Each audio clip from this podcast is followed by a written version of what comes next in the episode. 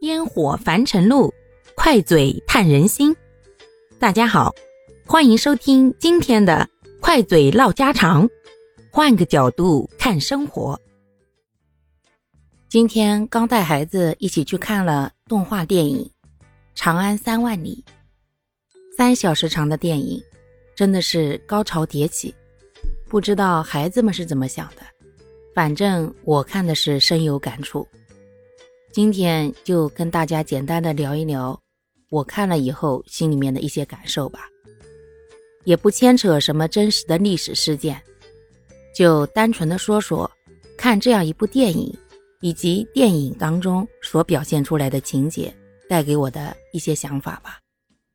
其实整部电影呢都是以高适的视角来回忆他跟李白以及关于盛唐那样一段时期的过往。高适这个人呢，出身名门之后，其实他一直是一个有理想、有抱负的青年，可能呢并不是那种天纵奇才，但是一直在默默的努力修炼，并且他一直希望能够有朝一日恢复祖上的荣光。可惜在那样一个时代，一个没落的名门之后，并没有什么星光大道等着他。他一路不停的艰难向前，多次努力没有结果，继续回到故土，然后有机会又继续出发，只为了心中那最初的梦想。但就这一点，我们大多数人都做不到。毕竟碰壁的次数多了，也就选择随波逐流，放弃了。可是高适。他在四十三岁的时候依然一事无成。那个时候，他其实也已经想放弃了，但是后面有了机会，他还是不停的在努力，不停向前，忠君报国，实现自己的抱负，重新让高家的光彩在朝堂之上闪耀。这是他贯彻始终的想法，而他。也愿意为这份想法，数十年如一日的努力。就算在失意之时回归良缘，在家乡过得穷困潦倒，但他没有一日放下自己的枪法，没有一日停止自己的学习。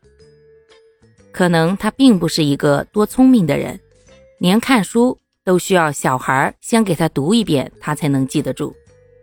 但是。他一直不停的在努力，一直没有放弃过自己，所以机会是留给有准备的人。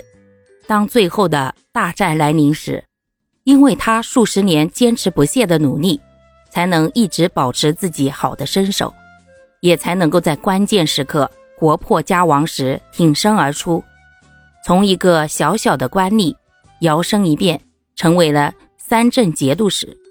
有的时候。确实是时势造英雄，但是当这份幸运落到你头上的时候，请问你有能力接得住、接得稳吗？所以，就从这个细节就看出来了，只有不忘初心，方得始终。而高适最终得偿所愿，恢复了先祖时期的荣光，被封为渤海县侯，功成身退。没有辜负他这一生从小到老一直不停追求的步伐。好啦，感谢各位的收听，我们今天就分享到这里啦。各位有什么想说的话或者生活中的困惑，欢迎在评论区与我互动留言，我们可以共同探讨如何换个角度让生活变得更舒服、更美好哦。